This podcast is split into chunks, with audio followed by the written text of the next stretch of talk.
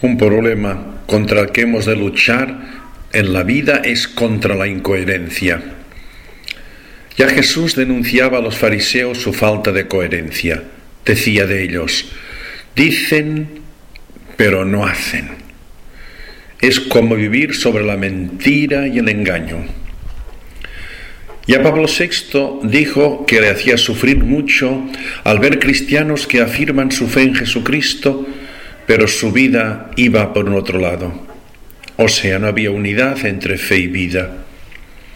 Hay cristianos que en el, su día a día no tienen ninguna diferencia de los que no tienen fe.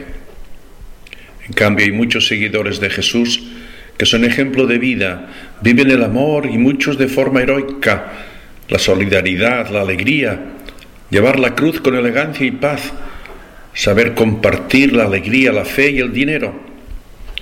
Si Jesucristo y los valores evangélicos han de informar nuestra vida cristiana, deben iluminar la vida de familia, trabajo, la economía, el tiempo libre, las amistades, todo. Toda nuestra persona debe quedar iluminada por Jesucristo. Por eso nos llamamos cristianos de Cristo. Y los frutos de vivir en coherencia cristiana son el gozo profundo y la libertad de corazón. Luchemos contra la dispersión.